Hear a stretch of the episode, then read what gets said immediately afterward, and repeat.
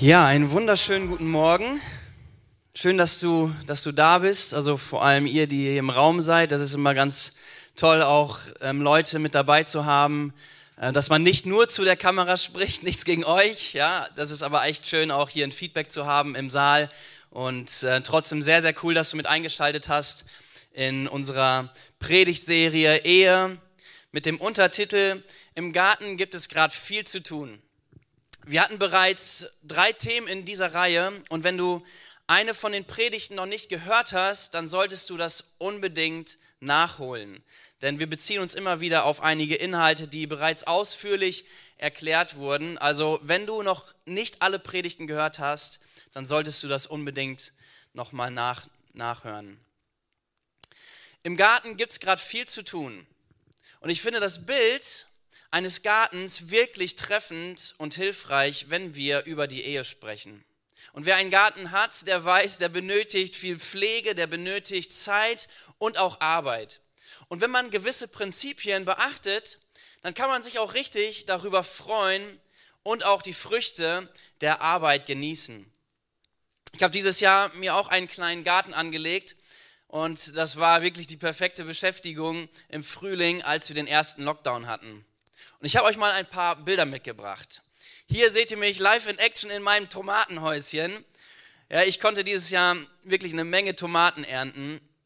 Und die letzten habe ich tatsächlich ähm, jetzt vor zwei, drei Tagen ähm, abgeerntet. Ein paar müssen noch nachreifen. Aber das bedeutete auch in den letzten Monaten, dass ich, dass ich immer wieder in, in dieses Tomatenhäuschen gegangen bin, die Pflanzen beschneiden musste. Ich musste sie ein bisschen gießen oder eventuell auch mal ein bisschen nachdüngen und ich hatte echt eine ganz, ganz gute Ernte. Ähm, hier seht ihr eine Tomate mit 725 Gramm. Und das war nicht mal die größte Tomate. Ja, also ähm, da waren schon echt ein paar Kaliber dabei. Ähm, aber wir konnten auch noch ganz andere Dinge ernten. Zum Beispiel Gurken oder Zucchini, Kohlrabi, Kartoffeln. Ich habe vier Paprika ernten können. Und das in Lippe, wer hätte das gedacht? Und sogar, da bin ich ganz stolz drauf, eine Melone. Okay, ich gebe zu, die waren nicht so süß, wie, man, wie, wenn die man, äh, wie man die aus dem Laden kauft, aber irgendwie fand ich es trotzdem ganz cool. Und wenn die Ehe so ist, dann ist das doch richtig Hammer, oder? Man kann ein bisschen, ähm, man macht hier ein bisschen was, man, man schneidet, man gießt, man düngt und man kann sich über die Erträge freuen und das einfach genießen. Das wäre doch richtig Hammer, oder? Aber heute soll es nicht darum gehen, wie du im Garten Pflanzen beschneidest und dich über die Früchte freust und die genießt, sondern um das, was vorher passiert. Denn eine gute Ernte kommt nicht einfach so von allein. Da wurde vieles vorher schon gemacht. Viele Stunden an Arbeit, die auch ich selber investiert habe, um meinen Garten erstmal anzulegen. Und ich habe euch da auch ein paar Bilder mitgebracht. Und wie ihr seht, ja, mit fleißiger Unterstützung, ähm, es gab wirklich viel zu tun. Der Boden, der musste umgegraben werden. Ja, der war, der war wirklich sehr fest, der war, der war lehmig und ja, dann natürlich auch so ein bisschen hübsch machen. Ähm, der wurde angeordnet. Ich habe verschiedene Bereiche, verschiedene Pflanzen ange, ähm, oder eingesät. Und dann natürlich das Allerwichtigste, Pferdemist. Ja, Pferdemist. Ähm, kompostierter Pferdemist sogar, ja, den habe ich in den Boden eingearbeitet. Und einige Wochen später, dann ging es auch schon los mit dem Einsäen und alles fing auch an zu wachsen und zu gedeihen und das war richtig cool, das auch so ein bisschen zu beobachten. Wow, das, das funktioniert ja wirklich, ja, man sät da was ein und da wächst auch was. Ich habe euch mal einen kleinen Clip mitgebracht, ähm, so so sah das dann aus. Ich hoffe, das funktioniert. Könnt ihr was sehen?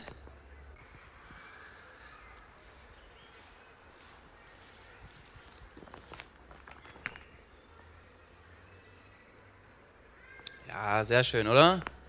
Es wächst. Okay, das war so schön, ihr wollt das nochmal sehen, merke ich.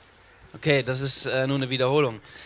Also, ihr wisst, was ich so nebenbei gemacht habe im Frühjahr. Ja, das war eine echt gute Beschäftigung. Das Wetter war ja auch mega. Ähm, genau, aber warum erzähle ich euch, euch das alles?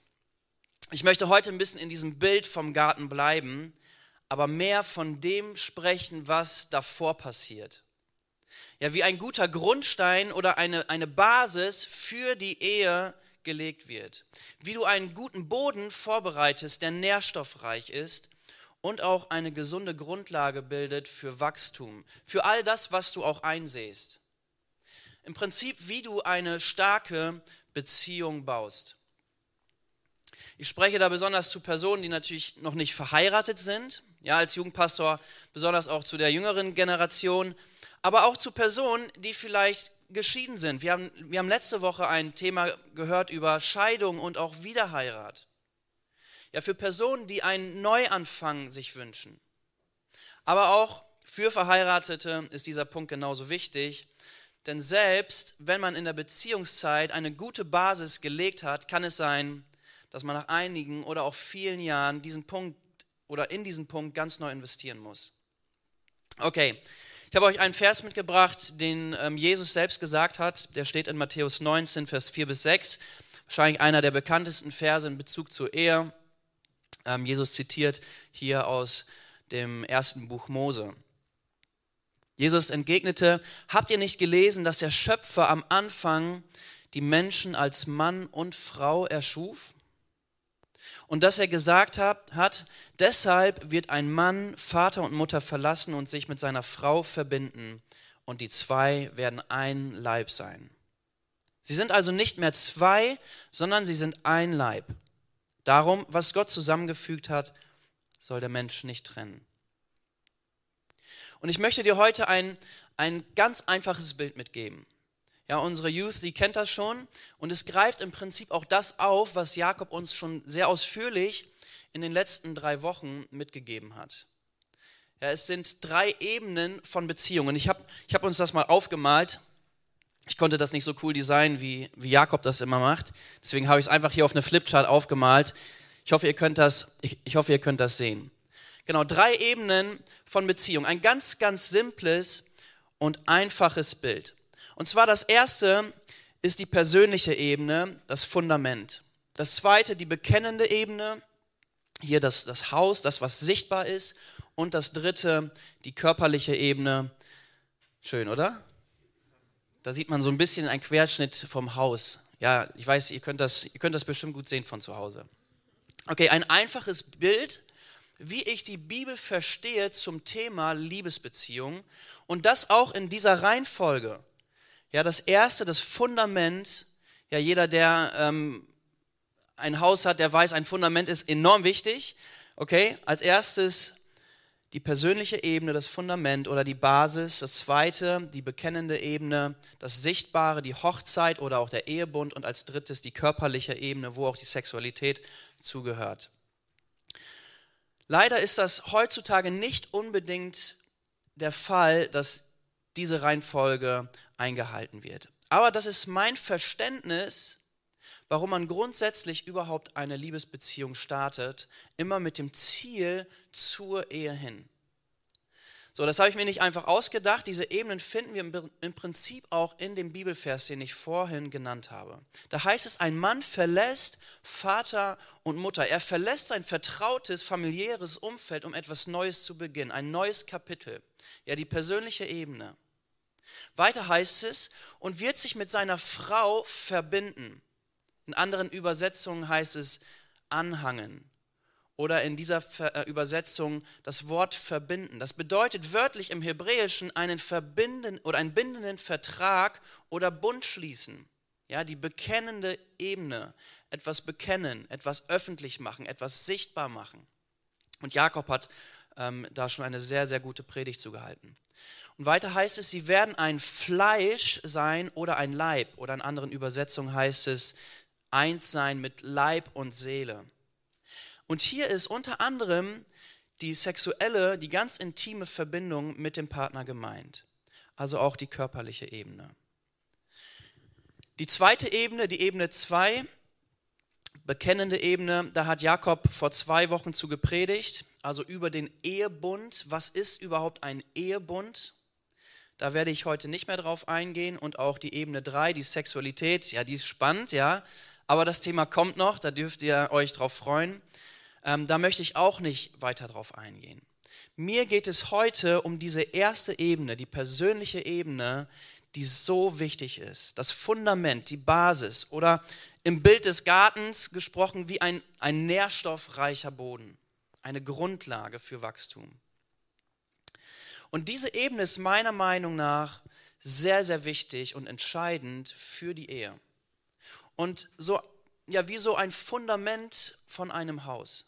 Jesus hat selber mal das Beispiel gebracht mit, mit einem Hausbau in einem bisschen anderen Kontext. Er sagt, wer mein Wort hört und tut, ja, der gleicht einem, einem Mann, der sein, Bau, sein Haus auf einem festen Fundament baut.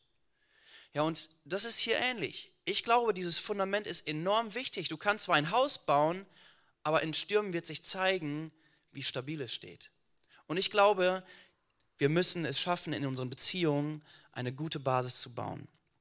Und in diese Ebene solltest du wirklich sehr viel Zeit und sehr viel Arbeit investieren, so wie ich das am Anfang in meinem Garten auch ähm, gemacht habe.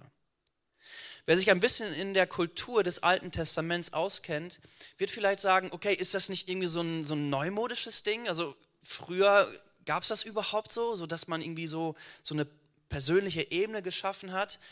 Ähm, es stimmt, wenn wir in die Bibel schauen, dann ist das ein Punkt, der gar nicht so stark präsent war. Ja, und ich möchte mal ganz kurz mit euch da einsteigen in die Kultur des Alten Testaments zu diesem Thema Ehe. Wie die Ehen in Israel damals geschlossen wurden, ist für uns heute nämlich wirklich etwas befremdlich. Um eine Ehe zu schließen, war nämlich keine Liebesbeziehung notwendig, es war eher eine wirtschaftliche Angelegenheit. Die Mädchen waren meistens noch sehr jung, wenn sie verheiratet wurden. Im Schnitt kann man sagen zwischen 13 und 15 Jahren also ab dem Eintreten der Geschlechtsreife. Vor der Ehe gab es auch nicht irgendwie so eine, so eine Kennenlernphase. Ja, sie verbrachten im, im Normalfall auch kaum Zeit miteinander. Die Mädchen standen bis zur Hochzeit unter der Aufsicht der Eltern. Die Verlobung war ein rechtlicher Vertrag zwischen dem Vater der Braut und dem zukünftigen Ehemann. Das heißt, der Vater bestimmte, wer seine Tochter heiraten durfte und was auch der Preis war. Die Verlobung war somit schon ein verbindlicher Vertrag, den man einging und bis zur Hochzeit wartete man noch circa ein Jahr. Die Tochter lebte in dieser Zeit bei den Eltern und jeglicher auch sexueller Kontakt war strengstens verboten und galt als Unzucht. Jakob ist da auch schon ein bisschen drauf eingegangen. Und das Verlobungsjahr war zudem ein Test, ob das Mädchen wirklich noch Jungfrau war. Sollte sich herausstellen, dass sie keine Jungfrau mehr war, dann konnte der Bräutigam die Verlobung auflösen. Das heißt, für ein Mädchen war es enorm wichtig, Jungfrau zu sein, rein zu sein. Es war im Prinzip ihre Lebensversicherung. Mädchen, die keine Jungfrau mehr waren, hatten weniger Chancen, einen Mann zu bekommen. Und ohne Mann war es in der damaligen Zeit sehr schwer zu leben, weil die Versorgung davon abhing. In Israel war vorehelicher Geschlechtsverkehr deswegen überhaupt gar kein Diskussionsthema. Ja, und deshalb wird es auch in der Bibel nicht so explizit behandelt, sondern oftmals einfach nur als Unzucht beschrieben. Okay, ihr merkt, es hat sich einiges geändert, ja, auch zum Glück. Ich glaube, keiner will äh, mehr das aus einem wirtschaftlichen Aspekt sehen. Ähm, aber warum ist diese Ebene 1 für uns heute so wichtig, wo sich doch kulturell einiges geändert hat? Ähm, ich glaube, die Reihenfolge, die hat sich nicht geändert. Wir haben heute aber die Situation, dass wir so unterschiedliche Familienverhältnisse haben, verschiedene Glaubensüberzeugungen auch innerhalb von Christen, unterschiedliche Werte, unterschiedliche Traditionen, mit denen man aufgewachsen ist. Für das Volk Gottes damals, für Israel, gab es klare Richtlinien. Es gab klare Gebote und auch Ordnungen, wie man zu leben hatte. Man hatte ein, Werte, man hatte ein einheitliches Wertesystem, wo sich jeder Israelit daran orientieren sollte. Das heißt, es wurde schon ein Rahmen festgelegt, in dem sich jeder bewegte. Und Beziehung und Verlobung standen unter strenger Beobachtung, sowohl von den Familien als auch von der ganzen Sippe. Im Prinzip waren viele Aspekte dieser ersten Ebene, dieser persönlichen Ebene, waren bereits vorhanden innerhalb dieses familiären ähm, Verhältnisses. So, heute sieht das anders aus. Und häufig gibt es auch eine Verschiebung innerhalb dieser Ebenen. Ja, diese Ebene 3, die körperliche Ebene, wird ganz schnell zur Basis. Also irgendwie das Körperliche. Die zweite Ebene wird manchmal komplett ausgelassen. Und ich bin überzeugt, dass in der Reihenfolge wirklich ein großer Segen liegt. Und dass die Basis, diese persönliche Ebene, enorm wichtig ist. Klar, man kann auch hinterfragen, okay, ist das irgendwie, ist das dann immer besser? Das heißt, halten diese Ehen bis zum, bis zum Ende? Sind die, die, diese Ehen befreit von, von Scheidung und von irgendwelchem Schmerz? Nein, es geht auch gar nicht darum, dass, dass das immer alles besser ist. Ja, auch, auch ein Christ, der vielleicht genauso gestartet hat, kann trotzdem in der Situation kommen, wo auf einmal die Ehe in Zerbruch ist. Ja, aber es geht grundsätzlich darum, will ich nach den Prinzipien Gottes als Christ leben? Und Gott gibt uns Prinzipien mit und wenn wir uns daran halten, dann ist das gut für unser Leben. Dann sind wir gesegnet. Gott möchte uns segnen, aber er möchte auch, dass wir uns an seinen Prinzipien orientieren. Okay, wie kann das aussehen? Ähm, ich, ich möchte euch ein bisschen mit hineinnehmen, ähm, was, was ich selber erlebt habe. Ähm, ich habe verschiedene Beziehungserfahrungen gemacht. Ähm, Beziehungen, wo ich nicht nach Gottes Prinzipien gelebt habe, auch, aber auch, wo ich genau das erleben durfte, wo ich mich genau an dem orientiert habe. Äh, vor drei Wochen waren meine Frau und ich hier vorne und wir haben einen kleinen Einblick gegeben, wie wir Beziehungen erleben durften. Und ähm, da will ich euch noch mal ein bisschen mit hineinnehmen. Ja, nach einer wirklich langen Beziehung, ähm, die dann auch zu Ende ging, war mir klar, okay, die Basis, die ist enorm wichtig. Und irgendwie habe ich, habe ich diesen Part, dieses Fundament zu bauen, irgendwie verpasst. Ich habe andere Schwerpunkte gesetzt. Und wo das zu Ende war, da war mir klar, okay, ich werde nie wieder eine Beziehung starten, wo das hier nicht geklärt ist, wo ich nicht ein Fundament gebaut habe, wo alles andere drauf aufgebaut werden kann. Und das habe ich dann auch zu meinem Gebet gemacht. Ich habe mit Gott, also mit Gott das wirklich so ausgehandelt und gesagt, Gott, ich möchte, wenn ich wieder in eine Beziehung starte, das mit der Perspektive zu, zu tun, dass ich mit dieser Frau, mit dieser Person mein Leben teilen möchte und das für immer. Und das war mein Gebet. Und in dieser Zeit habe ich reflektiert, okay, was, was will ich denn überhaupt? Was, was ist mir denn überhaupt wichtig? Was, was ist denn so ein Fundament für mich? Ja, und ich habe das ähm, schon einmal erzählt. Ähm, ich habe mir wirklich so eine Liste gemacht, wo ich mir Dinge aufgeschrieben habe, die für mich wirklich wichtig sind. Ja, das waren ein paar Dinge, die ähm, nicht verhandelbar waren für mich. Die, diese Punkte, die mussten sein. Und auch ein paar Punkte, die waren so nice to have. Ja, okay, das wäre cool, wenn das mein Partner auch hat aber es ist nicht unbedingt für mich eine Bedingung. Ja? Und ich habe ich hab diese Liste tatsächlich immer noch, ja, das ist schon über zehn Jahre her und ich habe die nochmal rausgekramt und ein paar Punkte äh, euch mitgebracht. Ein Punkt war zum Beispiel Gott an erster Stelle. Das war für mich ein, ein Punkt, der war nicht verhandelbar. Für mich war es wichtig als, als Christ, ähm, dass, dass mein Gegenüber, mein Partner Gott an erster Stelle hat. Ein weiteres, dass dass sie nicht nur irgendwie so Gott an erster Stelle hat, sondern dass sie auch für Jesus brennt. Ein weiteres, sie soll witzig sein, tiefgehend. Familie muss ihr wichtig sein. Sie soll einen Blick für andere Menschen haben.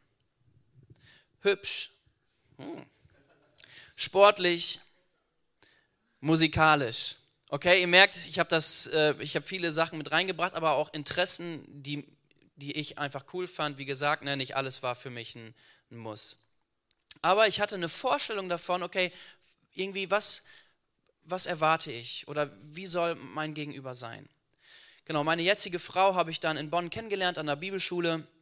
Wir waren sogar zusammen in einer Klasse und das waren tatsächlich auch die ersten Momente, wo wir oder wo ich aufmerksam geworden bin ähm, so wo wir irgendwie gemeinsame Interessen hatten. Ja, wir haben zusammen Volleyball gespielt, wir haben zwischendurch mal Musik gemacht ähm, und das waren so Momente, wo ich dachte, ey cool, die, die gefällt mir.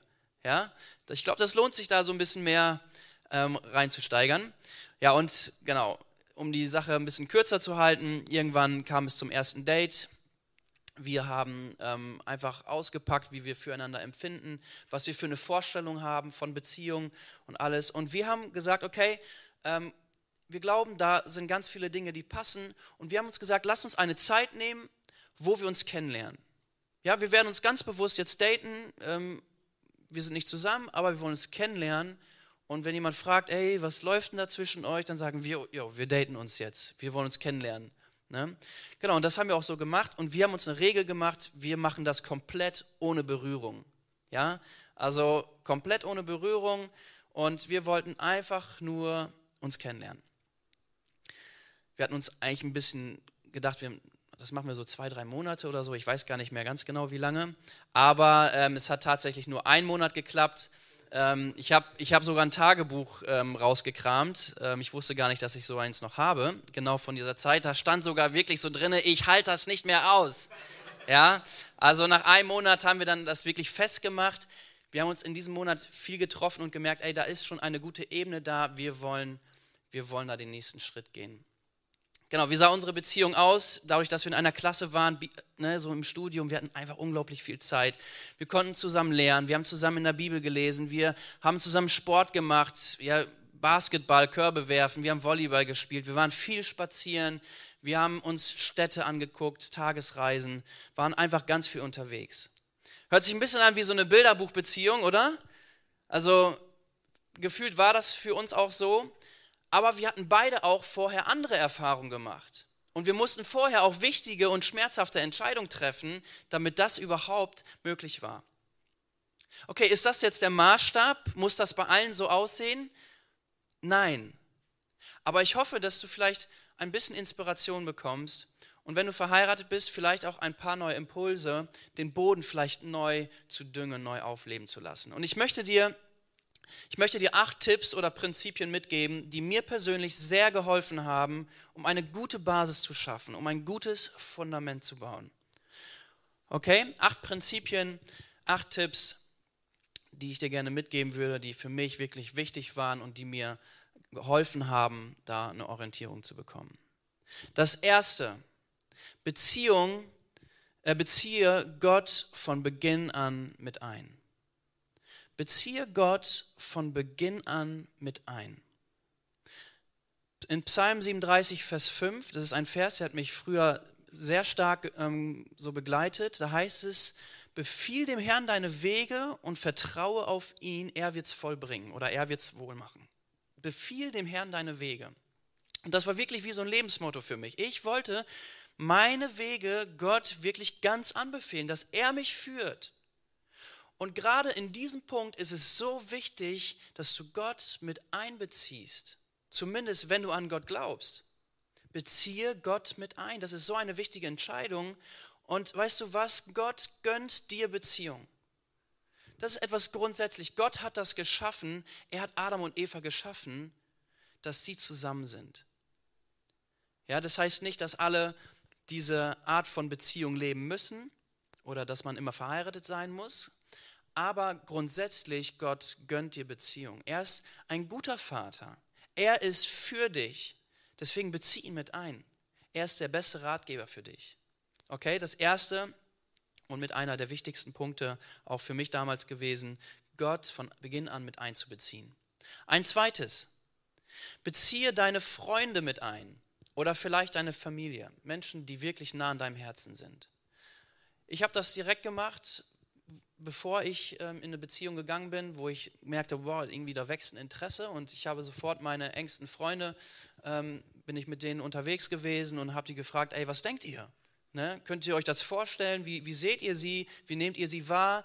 Ähm, und das hat mir auf jeden Fall geholfen, da irgendwie so einen klaren Blick zu bekommen und auch mal etwas anderes gespiegelt zu bekommen. Okay, man muss dazu sagen, nicht jeder Freund ist ein guter Ratgeber, okay? Ne, deswegen wähle gut, äh, wähle wirklich gut aus, wen du damit einbeziehst, aber sei damit nicht alleine. Beziehe andere Leute mit ein, ähm, die du schätzt, die du vertraust und die dir nicht nur Honig um den Mund schmieren, sondern die auch wirklich die Wahrheit sagen können und dürfen. Ein drittes, vernachlässige in der Beziehungszeit nicht deine Freundschaften. Okay, ein großer Fehler, besonders bei jungen Leuten. Ähm, man ist irgendwie so verliebt und verknallt und man will nur noch Zeit zu zweit verbringen. Vernachlässige in der Beziehungszeit nicht deine Freundschaften. Nimm dir trotzdem immer wieder bewusst Zeit, dort zu investieren, weil das wirst du sonst bereuen. In meiner ersten Beziehung war das bei mir genauso. Ja, nimm dir wirklich Zeit für deine anderen Freunde. Ein viertes, überprüfe deine Motivation. Ist die Beziehung, die du starten möchtest, wirklich mit dem Blick zur Ehe hin? Ist die Beziehung, die du startest, mit dem Blick zur Ehe hin? Weil das ist genau das, was wir in der Bibel finden. Beziehung, eine Liebesbeziehung, muss man dazu sagen, ist nicht einfach nur so aus Spaß und, ähm, und ja, lass das mal irgendwie versuchen und gucken, was passiert, sondern es hat immer was mit Verantwortung zu tun, mit Investition, aber auch mit Opferbereitschaft. Oder sind es vielleicht eher egoistische Ziele? Vielleicht aufgrund von, von Minderwertigkeit? Ja, irgendwie, mir, mir, fehlt irgendwie Liebe, mir fehlt Zuneigung und deswegen stürze ich mich jetzt irgendwie in eine Beziehung und, und saug den Partner gefühlt aus, einfach nur um das zu bekommen, was mir irgendwie fehlt. Vielleicht auch aus Trotz, ja, dass man irgendwie aus Trotz in eine Beziehung startet, um ähm, irgendwie jemanden zu beweisen oder etwas zu zeigen, ähm, ja, dass man jetzt da sich so reinstürzt, vielleicht auch aufgrund von Schmerz. Ja, hier ist es so wichtig, lass dir Zeit. Wenn du jung bist, lass dir Zeit. Ja, gerade wenn man sehr jung ist, dann hat man meistens nicht einen klaren Blick für das, was man wirklich will. Und gerade wenn man auch schon irgendwie Verletzungen mit sich trägt, dann sollte man sich Zeit nehmen, dass man heil wird, dass man gesund wird, dass die eigene Seele gesund wird, bevor man in eine Beziehung startet. Ein, fünften, ein fünftes, hab eine klare Vorstellung von Beziehung. Hab eine klare Vorstellung von Beziehung. Was ist dir wichtig? Mach dir vielleicht auch so eine Liste, so wie ich das gemacht habe. Aber hinterfrag doch auch mal, wie will ich selber sein? Bin ich der Traumpartner für mein Gegenüber? Welche Werte sind dir wichtig? Welche Prinzipien? Als Christ genauso dieser Punkt, wähle einen Partner, der dein Glaubensleben teilt. Such dir jemanden aus, der selbst mit Gott unterwegs ist, wenn du an Gott glaubst. Jakob hat da in den letzten Predigten auch ein paar sehr gute Sachen zugesagt. Sechstens, setze dir körperliche Grenzen bis zur Ehe. Ja, frag nicht, was ist noch erlaubt und meidet Situationen, wo man in Versuchung kommt. Übernachtung, zusammen in Urlaub fahren. Ja, führt kein Eheleben schon in der Beziehung. Geht raus, unternehmt und baut ein Fundament. Baut ein Fundament. Ja, es gibt eine ganz einfache, klassische Regel. Alles, was du ganz natürlich bedeckst, zum Beispiel wenn du in, ins Schwimmbad gehst, das ist ein Tabubereich. Das ist der Intimbereich, der ist tabu.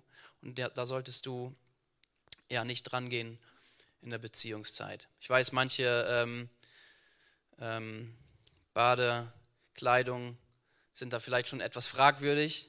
Aber ähm, so grundsätzlich ist das eine ganz gute, ein ganz gutes Hilfsmittel.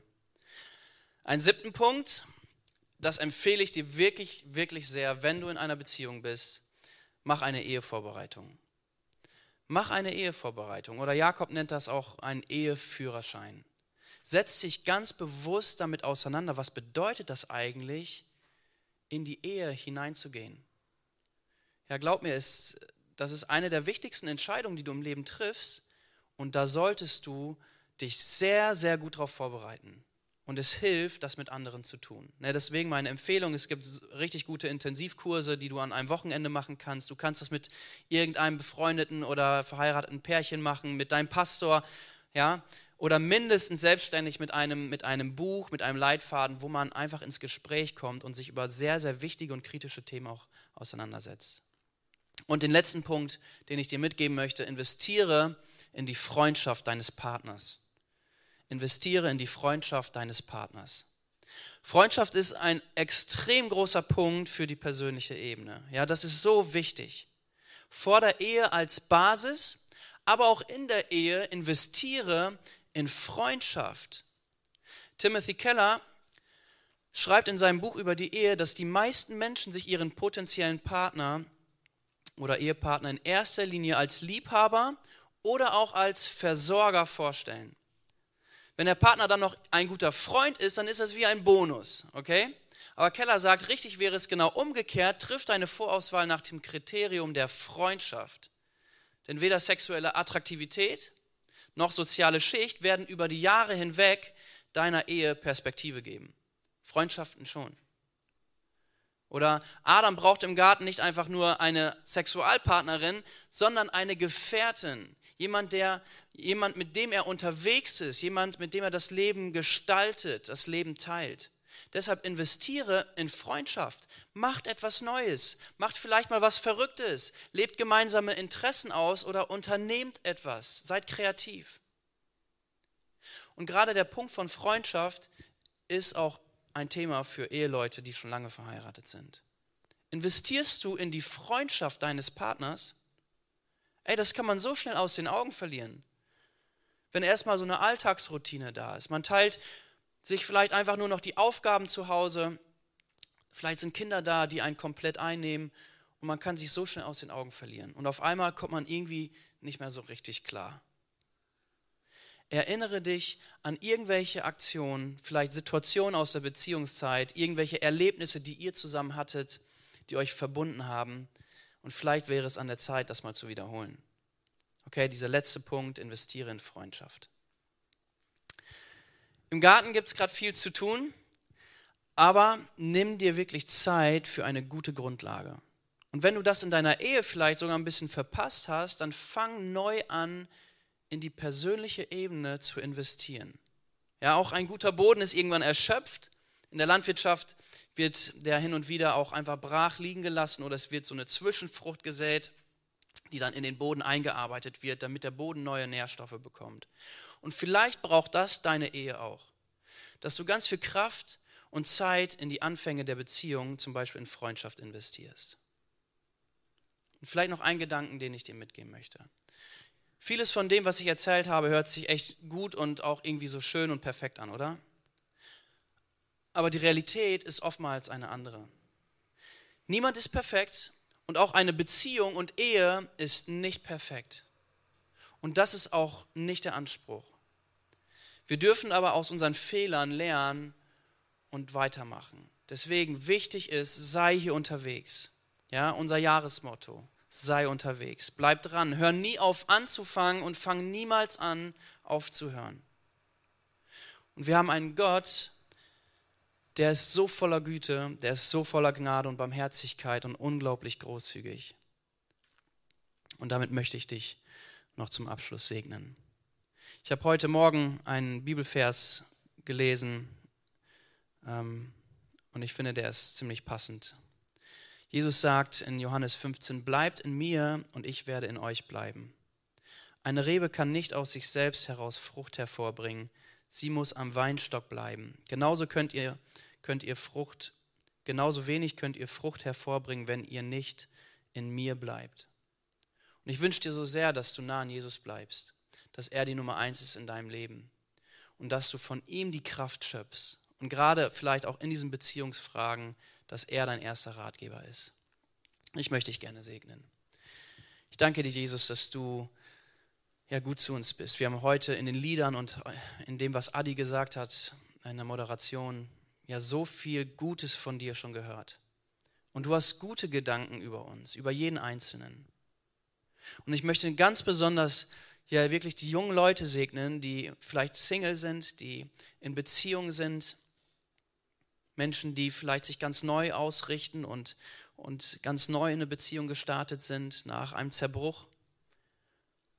Und ich möchte euch segnen, dass Gott wirklich in eurem Herzen an erster Stelle ist. Ich möchte euch segnen, dass ihr ja ein starkes Fundament bauen könnt. Dass diese persönliche Ebene groß ist und dass ihr von dieser persönlichen Ebene wirklich zehren könnt. Aber ich möchte auch dich segnen, der du schon in einer Ehe bist. Vielleicht läuft alles, nicht alles so perfekt gerade. Und vielleicht sind auch gerade diese Dinge, diese, diese persönliche Ebene, vielleicht ist es etwas, was ein bisschen brüchig geworden ist. Wo Kraft fehlt. Und ich möchte dich da wirklich segnen, mit einer neuen Freude in Freundschaft zu investieren und diesen Bereich ganz neu zu gestalten. Der Herr segne dich und behüte dich. Der Herr lasse leuchten sein Angesicht über dir und sei dir gnädig. Der Herr erhebe sein Angesicht auf dich und schenke dir seinen Frieden. Amen. Eine gesegnete Woche euch.